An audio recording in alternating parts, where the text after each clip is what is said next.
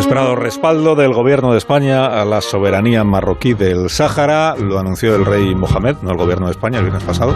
Pedro Sánchez cambia el paso sin haberlo pactado con los demás grupos políticos y sin informar todavía al Parlamento. Le pido a Onega su opinión sobre el proceder del presidente en esta materia. Buenos días, Fernando.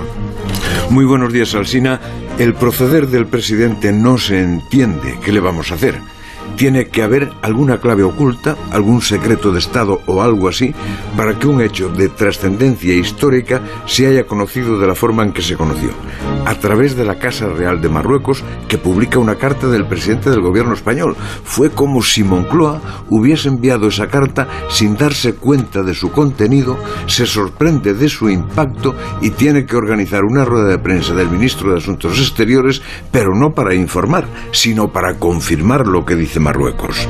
Siendo esto muy trascendente, lo que realmente vulnera las normas, los principios y la tradición diplomática de los países democráticos es que la política exterior no es la política de un partido y mucho menos la política de un presidente, sino el fruto de un consenso con las demás fuerzas políticas, al menos de las que tienen posibilidades de gobernar.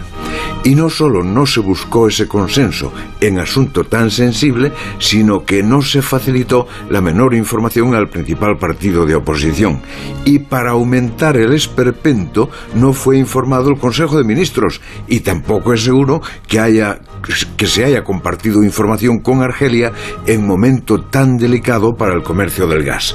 Esto hace que tenga razón Núñez Feijóo cuando califica el hecho como una temeridad. Este cronista suscribe esa calificación hasta que haya una información que la desmienta y solo el presidente Sánchez la puede dar. Hasta luego, Fernando.